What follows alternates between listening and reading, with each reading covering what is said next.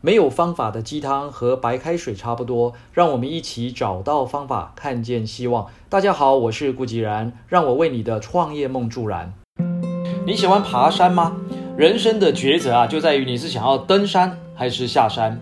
想登山，你就得提起劲，拾级而上，转过一个接一个的弯路，保持乐观的态度与正面的心思，去观赏沿途不同的景致，越攀越高，抵达人生、家庭、事业的巅峰。如果呢，只是想舒适的走着，不但到不了山顶，还会不知不觉的走入了深邃的幽谷中。成功的企业家之所以呢与众不同，并不是他们有什么三头六臂的本领，而是他们非常明白上面所讲的这个登山的道理。人生短短，为什么不试着去攻顶呢？为什么要花几十年的时间走进幽谷里面呢？我们继续来看看这些成功企业家的核心 DNA。第三个 DNA，掌握核心的生意语言。郭台铭先生常会在企业内部感叹：“行李给他拍锤。”台语，这也就是说呢，呃，天生的生意好手啊，很难找。他曾经在夜市里面仔细观察过许多摊商做生意，并且把这个观察的心得啊分享给我们这些干部。他说，这些摊商做的虽然是小生意。却是呢最有生意敏感度、最懂商业语言的一群人。恐怕很多念过大学 NBA 的人啊，都还无法清楚理解这些商业的 mega，也就是细节。想要赚钱，无论是多大的生意，都必须要像这些小摊商一样，得搞清楚收入是从哪边来的，就是我们讲的营收。那人潮呢在哪里？也就是顾客群 TA。那卖多少钱就是定价。赚多少钱就是利润，需要多少的周转金，也就是应收账款以及周转率。那保持微笑与客户呢博感情，这就是客户服务。收了钱呢得赶紧点头道谢，这就是客户满意度，并且欢迎客户下次再来，也就是回客率。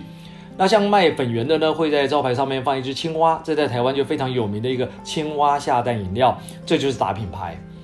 这些小摊商啊，他们所做的事情有哪一点比不上大企业的商业模式呢？不管是在哪个产业、市场领域，商业的语言呐，几乎都差不多，都包含了营收、获利、周转率、客户满意度跟品牌。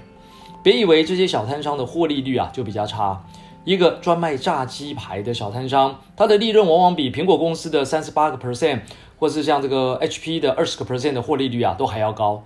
甚至于像卖饮料的小摊商，它的利润呢可以直追半导体大厂，动辄四五十趴的获利率呢。好，接着是第四个 DNA，必须与未来，请千万记住，接下来的三年、五年、十年的每一项目标是什么？别以为这些成功的企业家会专注于一年的目标。以红海而言，上过希望学院的学员都知道。郭先生啊，从来不会聚焦一年的目标，因为一年的目标是事业单位主管他们自己的责任，更是这些主管的军令状。我们常认为成功企业家的野心啊很大，其实不是他们的野心太大，而是当视野扩大后啊，观察与思考未来三五年的发展方向时，你自然会去布局每一项可能创新的做法，包含怎么做、怎么动员、怎么对话、怎么安排。这些问题汇集起来的答案，就会让人感到野心很大。那是真的很大吗？还是我们其他人根本没有去想过什么是必须，什么是未来？有没有注意到那些事业很成功的人，常常会说这个接下来必须如何如何，未来要如何如何？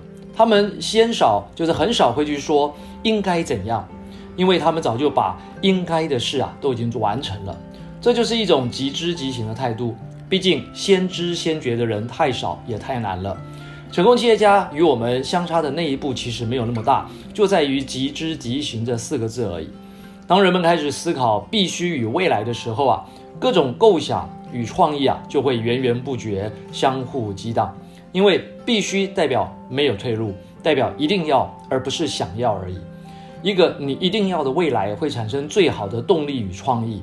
让你真正打开自己的耳目，更饥渴地接触外界的人与事物，找出各种挑战与障碍，并且运用想象力找出创新的做法。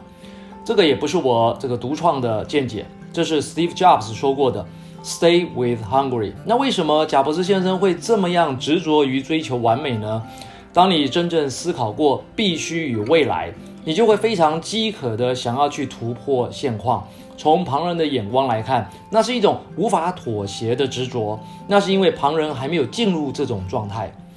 各位朋友，创新来自不断的求新求变，让我们创造出那些有价值、人人想要的东西，并且掌握最核心的生意语言，让财富与成就随之滚滚而来吧。二零二一，成就第一，Oh yes！以上就是今日的晨间小语。如果喜欢，就帮忙转发出去喽。善知识要传递，才能产生力量。我们下回再会。